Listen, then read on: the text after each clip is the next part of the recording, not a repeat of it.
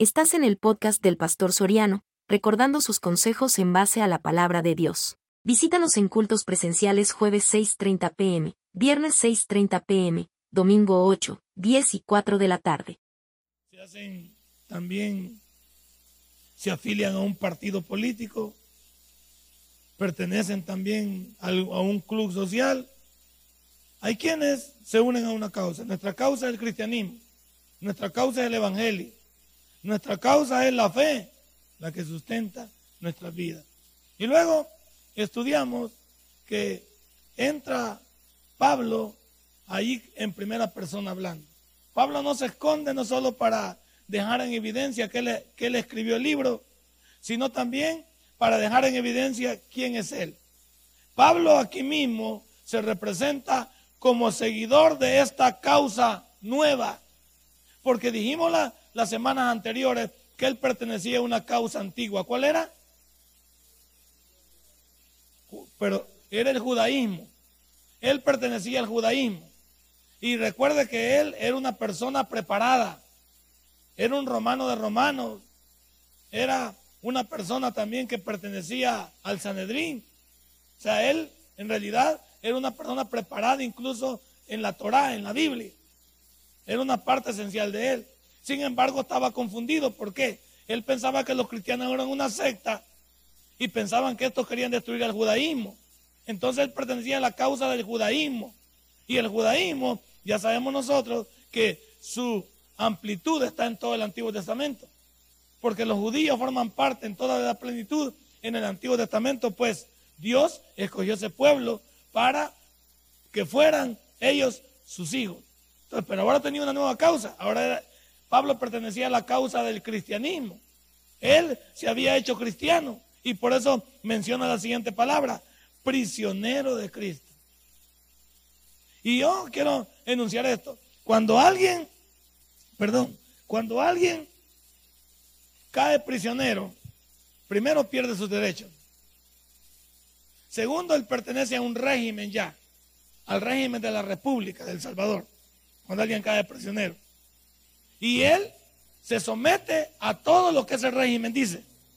Ahora, Pablo al definirse como prisionero de Jesús, estaba diciendo, oh, yo antes servía a otro, ahora voy a servir a este que me ha llamado y que me encontró en el libro de los Hechos, capítulo 9.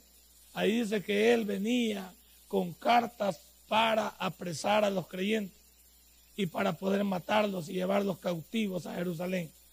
Y en el camino de Damasco lo encontró Dios, solo a él. Venía un montón de gente con él. Pero él fue bajado, tirado de la bestia, del caballo. Y con él habló Dios y le dice, Pablo, Pablo, yo soy Jesús a quien tú persigues. Y ahí podemos ver cómo él venía a hacerle daño al Evangelio. Y ahí lo encuentra Jesús y le dice, dejándolo ciego desde ese momento, va a venir alguien por ti y te va a llevar y yo te voy a decir qué vamos a hacer contigo. Ya te voy a dar las indicaciones, no te ajolotes. Pero ahorita tú ya no perteneces a lo que venías haciendo. Ahora tú perteneces, me perteneces a mí. Por eso nosotros en el, en el aspecto del Evangelio hay que decirlo en plenitud. Si, nosotros, por nosotros murió Jesús, a Él le pertenecemos. Por eso es que la Biblia dice que todo lo que pidamos al Padre lo pedimos a través de Jesús, porque le pertenecemos a Él. Entonces Él, al volverse prisionero de, de Cristo, le estaba diciendo, ahora tengo un nuevo dueño. Usted también y yo. Ya no somos parte del mundo, los mal hablados, los mal portados, los infieles los de negocios transeros, los que somos infieles con nuestra esposa, con nuestro esposo, ¿qué no sabe usted que ya no pertenece al cachudo? Pues? Antes nosotros pertenecíamos al diablo, él era nuestro amo. Y hacíamos las obras de él de acuerdo, de acuerdo a Juan 8:44. Hacíamos las obras de él. Vivíamos como él quería. Por eso vivíamos en desorden. Por eso no nos importaba vivir en el alcoholismo, en las drogas, no nos importaba vivir en el, en el sexo ilícito, No nos importaba hacerle daño a las personas, engañarlas, robarles. No nos importaba. ¿Por qué? Si en el mundo a nadie le importa eso. Hasta cómico se ve. Hasta cómico se ve. La señorita esta, de 19 años, que dicen que abortó y escondió al niño en un, en un volado. ¿Se ha fijado que todos la defienden? La mayoría la defiende poniéndola como víctima, que la aprovecharon, que todo. Vale, cambiamos la chip. ¿Qué tal si esa niña hubiera sido cristiana? ¿Qué hubieran dicho los cristianos? más? ¿Que para qué están? ¿Que cómo van a creer? que Cambiemos el chip. ¿Por qué? Porque la gente que está afuera asume que usted y yo somos diferentes. Así a las cabales. No vaya a salir un pastor o un evangélico haciendo algo, todos lo hacen afuera pero a usted no se lo perdonan a mí. ¿Por qué? Porque la gente asume que venir a la iglesia es para venir a cambiar.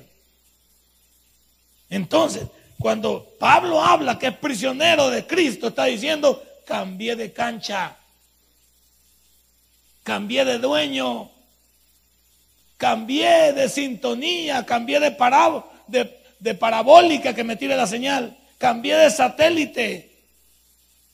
Ahora es Dios quien dirige mi vida a través del Espíritu Santo que está en mí. Y cuando nosotros podemos entender que la palabra prisionero significa que has cambiado de cancha, que has cambiado de líder, que has cambiado de sintonía, que, que tú ya no eres lo mismo que antes, por supuesto que respeta. Uno no deja de, saludar a, a las personas. Si eso no es malo saludar a las personas, no es malo no es malo ser caritativas con ella, no es malo poder ayudarles. No, lo que estamos entendiendo es que ya no somos iguales que ellos y no hacemos las mismas cosas que ellos hacen. Y esta noche quisiera saber, ¿tú eres un prisionero de Jesús? Si eres un prisionero de Jesús, tu vida tiene que haber dado un salto de calidad. ¿Y cuál es el salto de calidad? Cada día vamos mejorando más. ¿Cómo se llama ese proceso de mejora? ¿Cómo se llama? Renovación o en otra palabra más, regeneración. Tú te estás regenerando. ¿Y qué regenerarse? Te estás quitando lo malo. Y estás dejando nada más lo bueno. Uno cuando cura algo, ¿qué, trata de quitar? Lo malo. Lo que está malo. Lo que está bueno no lo va a quitar. Si usted de los, cuatro, de los cinco dedos tiene uno malo, quítese uno, pero no se quite los cinco. ¿Por qué? Porque uno es el que está malo. Entonces yo quiero pensar esta noche que hay cosas en nuestra vida que se van cayendo diariamente. Yo posiblemente ayer todavía era muy malcriado. Hoy debería de ser menos malcriado. Posiblemente no lo logré porque no todos lo logran en el mismo camino.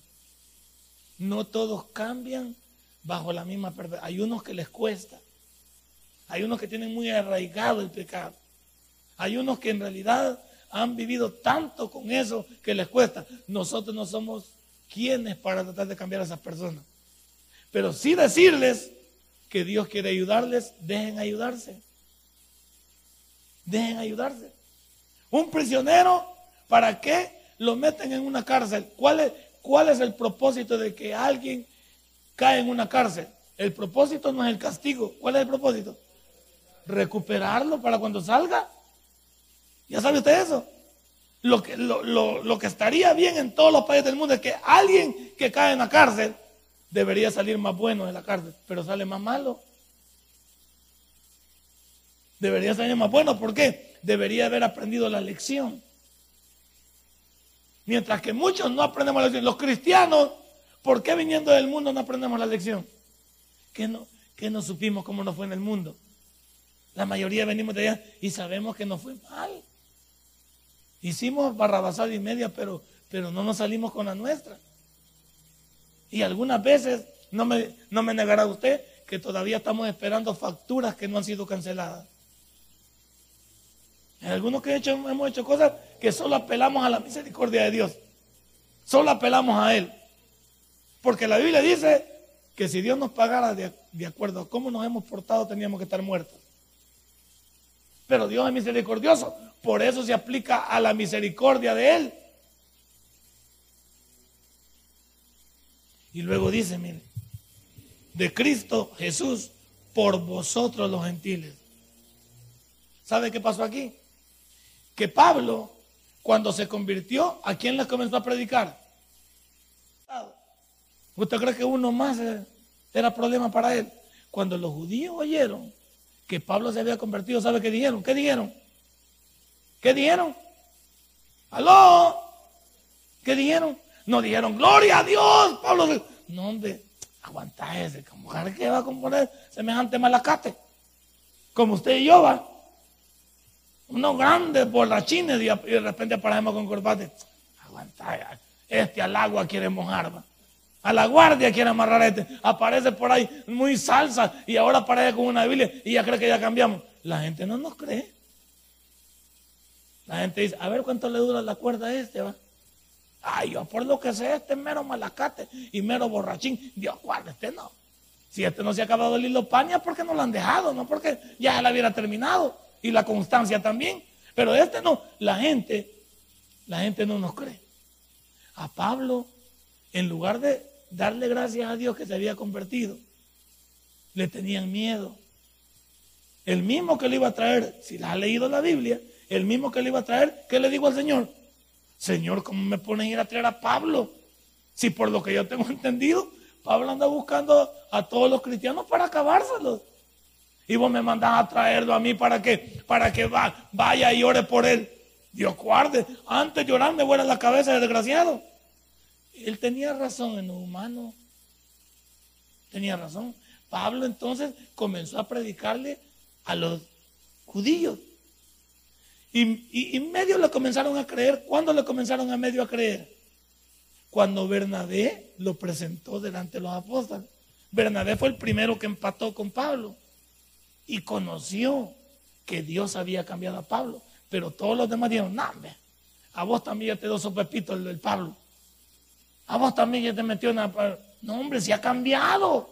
No, no, no, es que no puede ser. Entonces Bernabé le contó y lo presentó. Pero ellos siguieron diciendo, no queremos. Entonces cuando ellos dijeron no, Pablo dijo, bueno Señor, entonces ¿qué ministerio me vas a dar a mí? Y él le dijo al Señor, a vos te voy a dar el ministerio de los gentiles. Vos ya no le vas a predicar a estos, porque estos no quieren oír. Ahora vos vas a levantar, vas a predicarle a un nuevo pueblo que he levantado, al pueblo de los cristianos. Porque los judíos eran el pueblo de Dios, naturalmente, pero este pueblo Dios lo había levantado a través de Cristo Jesús de manera espiritual y por la fe. Entonces le dijo, Señor, bueno, entonces si le voy a predicar a los gentiles está bien. Y por eso él hizo su, iglesia gentil que estaba en la ciudad de, de Antioquía. El primer lugar donde le llamaron cristianos a los seguidores de Cristo fue en Antioquía. Porque ahí Pablo predicaba de la palabra de Dios a los gentiles. Y había otra iglesia, la iglesia de los judíos o de los ortodoxos, la iglesia que estaba en Jerusalén, y esa iglesia era, era guiada por Pedro. Vaya que cuando Pablo comenzó a predicar, y Pedro también a la misma vez predicando a sus hermanos, hubo una envidia entre ambos. Y también los bandos, tanto de los cristianos como los de los judíos, no hallaban qué hacer. Porque los judíos decían que los, los nuevos cristianos debían de guardar la ley, que debían de guardar el Shabbat, que debían de guardar las fiestas, que debían de comer, incluso circuncidarse. Y Pablo les dice, ¿y cómo se van a circuncidar? Si ellos no son judíos, ellos son gentiles. Y por eso apareció el capítulo 15 del libro de los Hechos, el primer concilio de Jerusalén. Allí ese concilio es para poner en claro quiénes iban a ser a partir de ahí los judíos y quiénes iban a ser los cristianos o los gentiles convertidos al cristianismo. Y la pelea allí era entre Pablo y Pedro. Entonces, para destruir lo que la iglesia grandota dice que el primer papa fue Pedro, porque no dirigió él el primer concilio de la iglesia, que es el concilio de Jerusalén, sino que ese concilio fue dirigido por Santiago, el hermano de Jesús. Entonces, ¿cómo que la iglesia grandota dice que el primer papa fue Pedro y está viendo que el, primer concilio fue dirigido por Santiago, porque Pablo y Pedro estaban poniendo en evidencia qué iban a hacer a partir de entonces. Y a partir de entonces se quedó establecido que los cristianos no eran, no eran judíos y que los judíos tampoco eran. Que la palabra eclesía o la palabra iglesia significa todos aquellos que han sido redimidos con la sangre de Cristo, judíos o gentiles. Porque en el mundo, desde el punto de vista de bíblico, no hay otro tipo de personas. Solo hay judíos, gentiles, o sea, convertidos al cristianismo, y los que no conocen de Dios. Punto. No hay nada más. Nosotros nos hemos dividido en razas, en salvadoreños, guatemaltecos, costarricenses. Desde el punto de vista de Dios solo hay tres pueblos aquí en la tierra. Los que son de Dios en la manera natural, los judíos, los gentiles, que algunos están en proceso de convertirse al cristianismo, pero no han creído en Dios, y la iglesia que está compuesta de judíos y de, y de gentiles que se han convertido al cristianismo. Por eso Pablo dice, por vosotros los gentiles. Pablo renunció a predicarle a sus hermanos porque Dios le pidió que comenzara a organizar este nuevo proyecto que es la iglesia. Y por eso Pablo en el Nuevo Testamento es el misionero número uno. Y te voy a dar, tengo noticias. Para los que han leído el Nuevo Testamento, el protagonista número tres del, del Nuevo Testamento es Pablo. El primero es Jesucristo. El segundo es el Espíritu Santo. Y el tercero es Él. No es ni Pedro. Porque Pablo escribió de 27 libros del Nuevo Testamento, escribió 14. Porque algunos también creen que escribió Hebreos. Entonces Pablo escribió 1 Corintios, este, Romanos, 1 Corintios, 2 Corintios, Gálatas, Efesios, Colosenses, Filipenses, 1 Tesalonicenses, 2 Tesalonicenses, 1 Timoteo, 2 Timoteo, Tito, Filemón y Hebreos. Si no sabe sumar, ahí lo hace en su casa, porque aún no le voy a enseñar aquí. Pero por lo menos ya le dije que son 14 libros los que él escribió. Por eso el protagonista humano del Nuevo Testamento es Pablo. Porque fue el hombre que hizo, ¿cuántos viajes hizo? Cuatro. El cuarto lo hizo en, en cadenas. El cuarto ya venía encadenado para estar preso en Roma, pero hizo tres viajes de evangelismo. ¿Y cuántas iglesias fundó? Este hombre impactó no solo en su pueblo, impactó en el mero Europa también. Llegó hasta los confines más desconocidos de aquella época. Es que Pablito no es de tú. Y no habían motos en ese entonces. Ni mototaxis. No habían ni carros. Ah, caminaban a puro pincel o en bestia. Y no habían las carreteras como hay hoy aquí. Había puro monte y pura tierra, pura piedra. Y este hombre, y, se movía por el mar, en, no en yates, no en, barcos de lujos. Pero este hombre le tuvo un, amor al Evangelio que comenzó a predicar por todos los lugares. Y donde llegaba Pablo se fundaba en iglesia, ¿sí o no? ¿Sí? Él levantó a, a, a Filemón, a Tito, a quien al otro, a Timoteo. Él los levantó como pastores, él los levantó como hombres de Dios.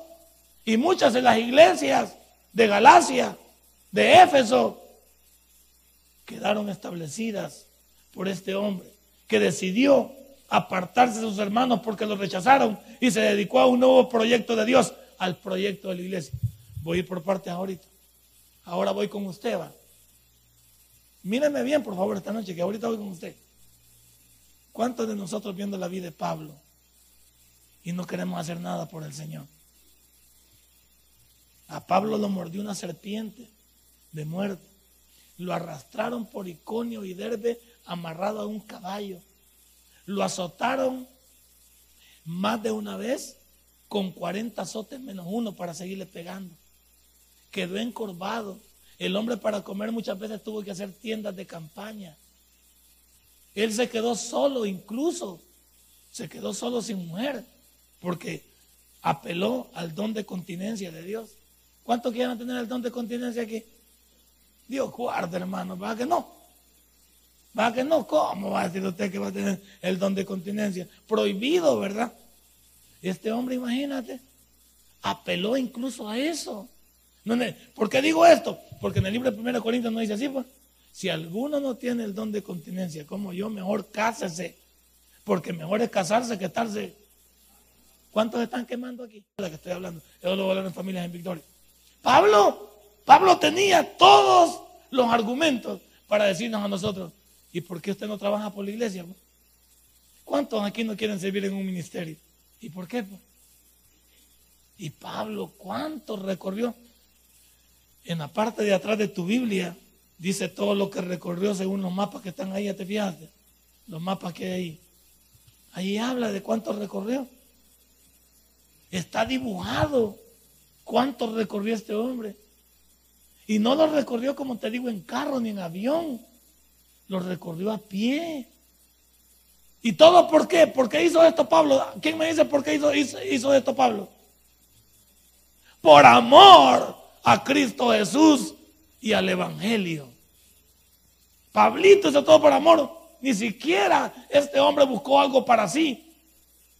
Él mismo dijo, yo nunca le he quitado nada a nadie. Ni quiero vivir para hacerle daño a a nadie. Yo estoy tan agradecido con Dios que lo hago de corazón lo que hago. No es como algunos que andamos buscando servir al Señor para ver cuánto nos van a dar. El Señor, Pablo no buscó eso.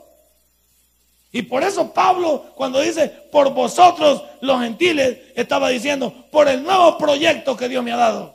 Por esta nueva causa que dice en el versículo número uno. Ahora, por ese nuevo proyecto, yo quiero vivir para mi Dios. ¿Qué esperas tú para vivir para Dios? ¿Cuánto tiempo tiene de congregarse usted? Pero no se le ve claro que quiera levantar de silla.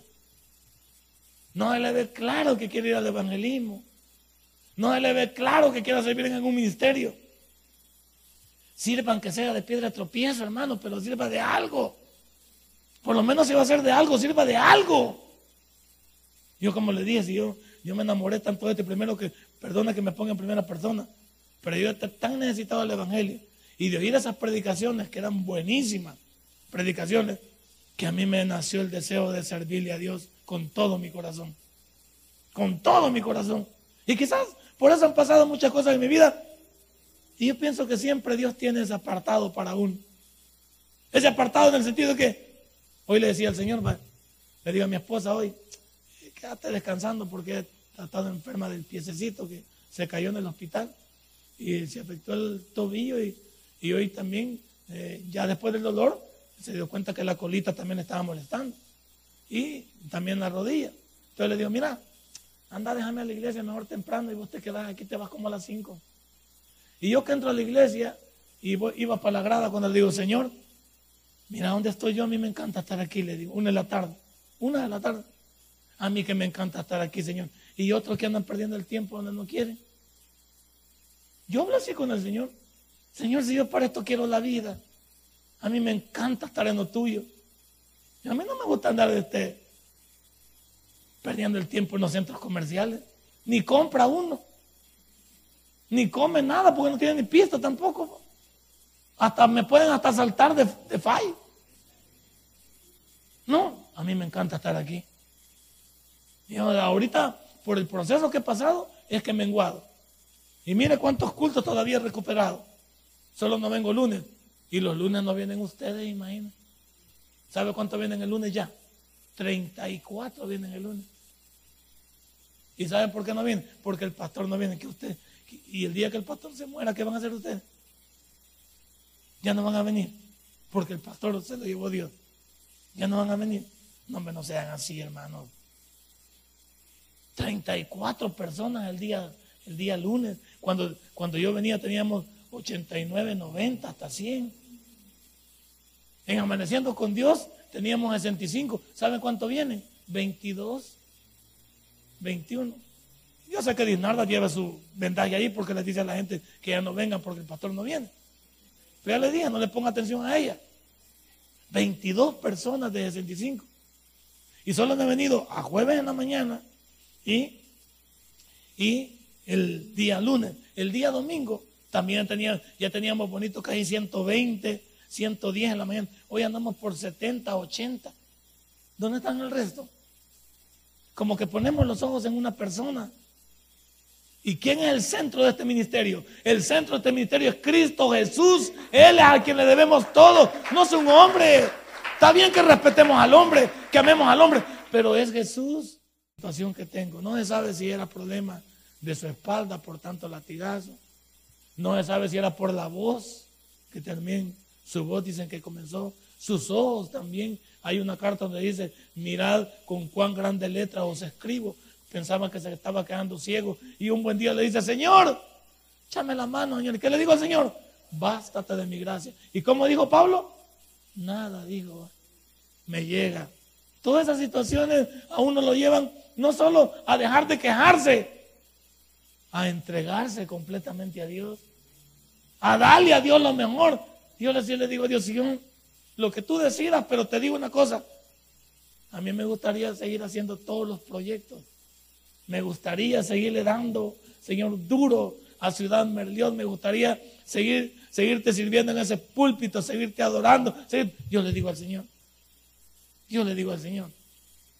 Y no, no, no pasa nada. O sea, no es una cosa de, conmoción, ni de reclamo, ni de no, ni de porque a mí. Y, no, no, no. Pablo nos enseña todo eso.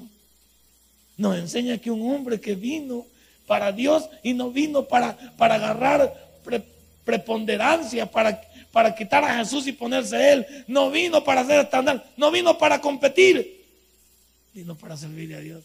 ¿Usted qué espera para servirle a Dios? Dígale que está a la par. Nos hablan, dígale. Dígale, hermana, usted a ella. No le va a decir nada que no habla. Hasta pena le tiene. ¿Qué va a decir? La veo muy grandecita y me va a pegar. No, no tenga miedo, hombre. ¿Cuántos están esperando hasta que le caiga algo malo para poner a servir? No vaya a permitirlo. No le estoy tirando yo sentencia. No le estoy tirando sentencia a nadie. No vaya a permitir usted querer venir a Dios cuando ya sea demasiado tarde. No vaya a permitirlo. Ah, después comenzamos a llorar y a prometerle a Dios. Y Dios dice, ¿y por qué cuando estabas en tus cinco no veniste? ¿Por qué cuando estabas lleno de plenitud te encantaban más las cosas del mundo que lo que yo podía darte? Eso es lo mismo le pregunto. Yo por eso tengo confianza y plenitud en lo que hago. Lo que hago, lo hago en agradecimiento, en amor por lo que Él ha hecho. Y Pablo era de la misma estirpe. Un Pablo que dijo, por vosotros los gentiles, voy a hacer la labor que Jesús, aunque voy a tener problemas con mis hermanos, los judíos, pero yo voy a hacer lo que Jesús me ha mandado.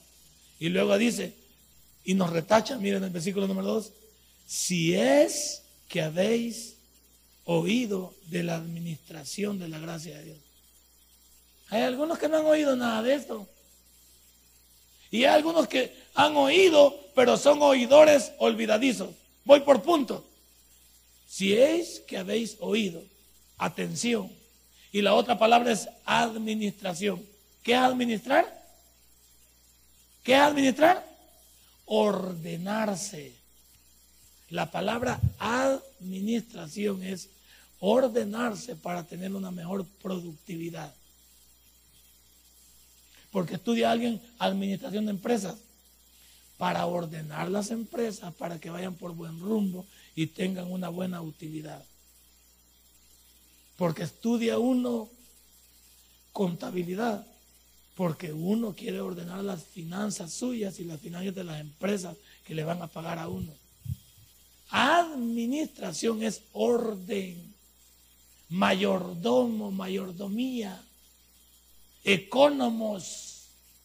¿Sí? Ahora piense, si habla, si, habéis oído, si ha puesto atención usted cada culto que ha venido, ¿de qué le hemos hablado aquí? Este pastor siempre ha sido duro, pero le ha dicho la verdad. Yo nunca me voy a esconder de eso. Ni nunca voy a cambiar mi sermón porque es el sermón que Dios me da. Nunca lo voy a cambiar por complacer a nadie. Pero yo, yo he escuchado todos los buenos sermones que yo escuché ahí abajo. Todo eso me los trae. Todos los hermanos que he escuchado eh, a través de mi, de mi ministerio, de Chuy Olivares, del doctor Alduchin, lo que he escuchado de, ¿qué? de, de Gigi Ávila, lo que he escuchado del señor este de aquí del les hable y lo ponga en práctica. Una de mis cualidades, y pregúntele a mi familia, es que yo anoto. Me gusta tener anotaciones. Esta Biblia, si se las prestara a ustedes, están llenas de anotaciones, de marcados, de pedazos. Solo el libro de Eclesiastés lo tengo marcado así. antes me ponía a hacer esto más. Hoy ya un poquito, he tenido un poquito de complicaciones por eso. Pero a mí me ha gustado, este libro lo tenía casi armado, que tenía un montón de, lo había puesto un montón de, de, ¿cómo se llama? De escritos, de palabras. Me gusta tener un montón de detallitos, pequeñitos. ¿Y, ¿Y para qué lo hago? ¿Para qué crees que lo hago? Para que no se me olvide. Aquí lo agarro más rápido.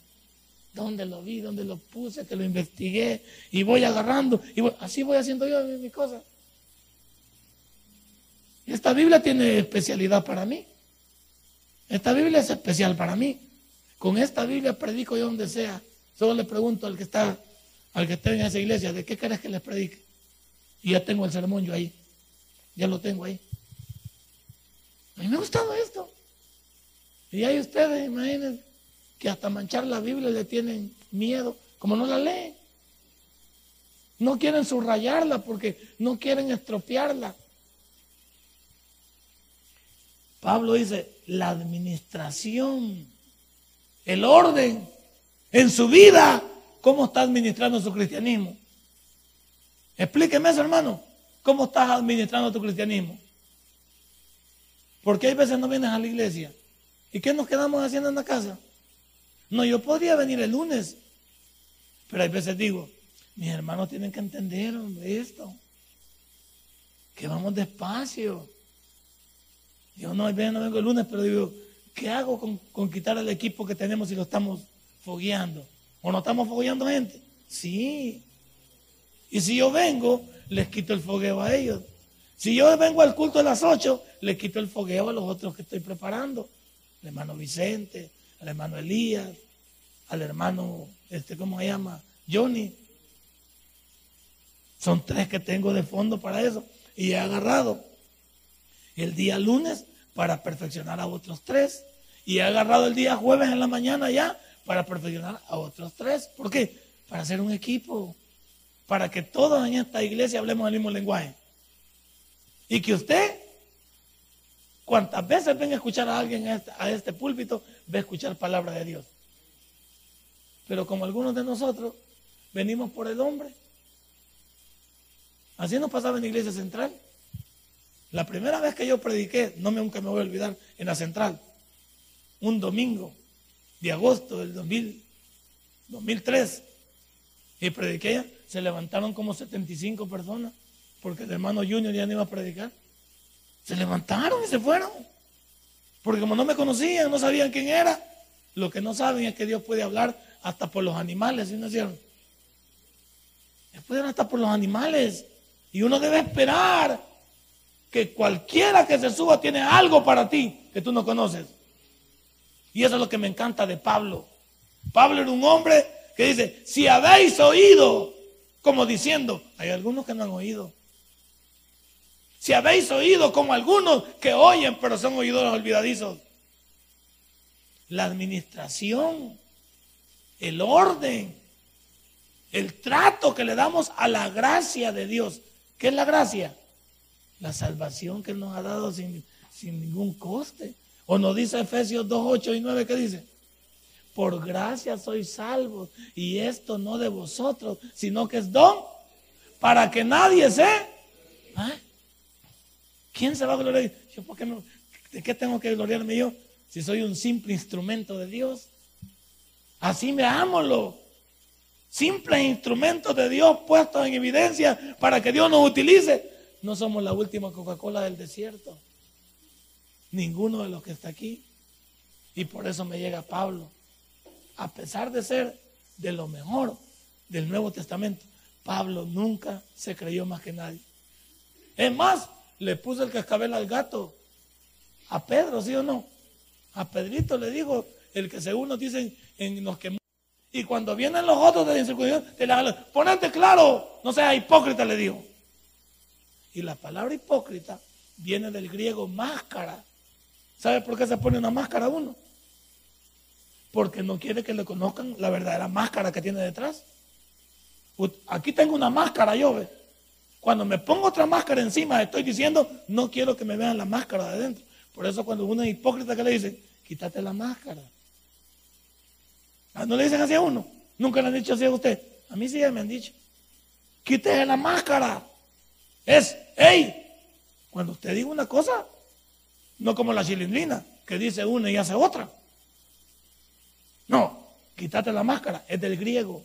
Los griegos hacían fiestas donde se ponían máscaras, porque no querían dar a conocer su propia faz o su propia cara.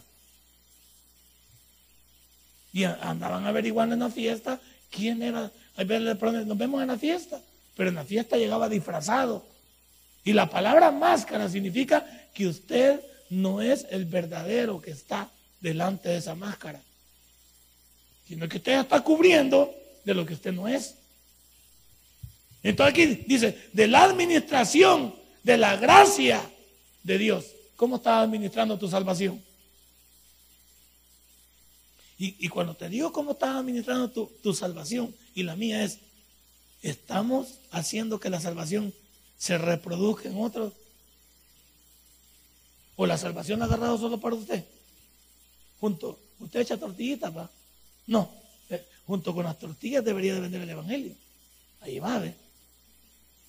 Con las tortillitas, para que las tortillitas vayan más benditas. algunos que perdemos el tiempo. Tenemos compañeros de trabajo en cubículos pegados y nunca les hemos hablado de Cristo. Tenemos compañeros tal vez en la escuela y nunca les hemos dicho nada de Cristo. Tenemos compañeros de universidad, ¿verdad, Josué? Y ya le hablamos del Evangelio. Ni saben que es evangélico aquel. ¿Ah? ¿Por qué? Porque no estamos administrando bien la gracia que Dios nos ha entregado. Porque nosotros nos hemos quedado solo con lo que tenemos. Pongámoslo. ¿Qué nos dice Mateo 28, 19 o 18, 19 y 20? Y que prediquemos el Evangelio a toda criatura, enseñándoles todas las cosas que Él nos ha entregado. Y entonces yo estaré con vosotros todos los días. Por supuesto que ahí dice que hay que enseñarles y después bautizarles. Hay hermanos que no se les saca carrera, ¿va? ¿Se ha fijado que hay hermanos que no se les saca carrera? Yo creo que están tullidos, ¿va que sí? Cuando uno está tullido, no, hombre. Mira el que está a la parte. Ajá, ya va. no lo vamos a saber también si está. Entonces, hermano, si es que habéis oído de la administración de la gracia de Dios, mire, que me fue dada para con vosotros. ¿va? ¿Qué es lo que Pablo dice? Que me fue dada para participársela a aquellos que no conocen a Dios. ¿Cómo van a conocer que usted es evangélico y nunca habla? Pero las grandes palabrotas que las dice, va. Pero para ponerse bravo con su jefe, sí, ¿verdad? Pero para reclamar una nota en la universidad, ahí sí. Pero no quiere dar un buen ejemplo no quiere hablar de Dios. No queremos exponer a Dios.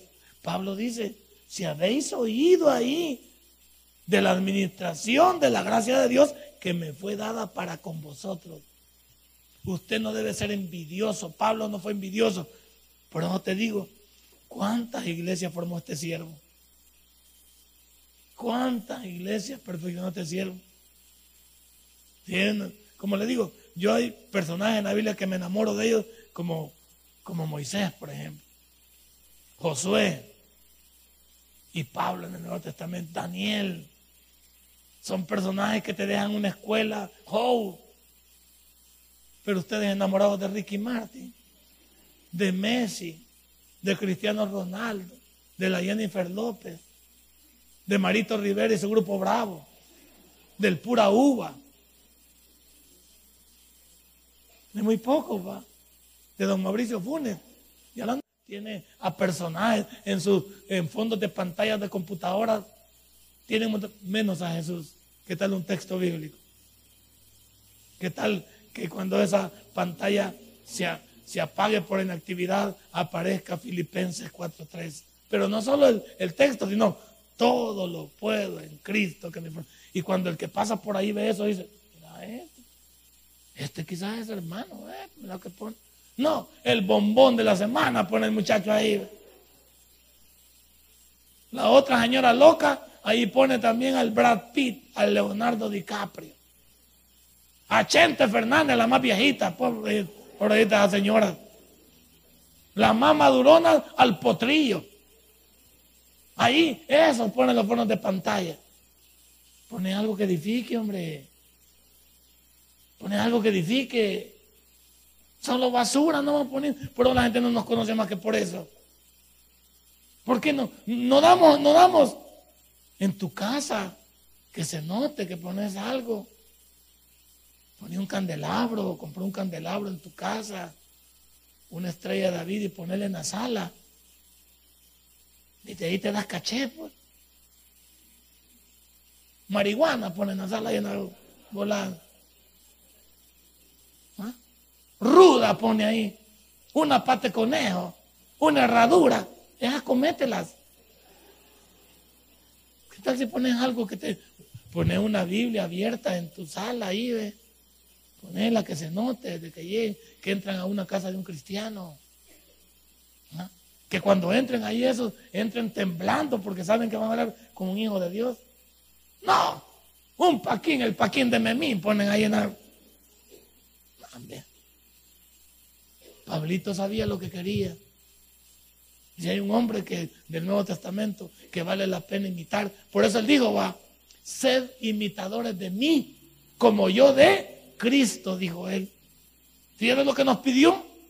Sed imitadores de mí, dijo Pablo, como yo de Cristo. Es que Pablito era otra onda. No le quedó callado a ningún rey, ¿para que no le quedó callado? Hasta el propio Agripa, ¿qué le dijo?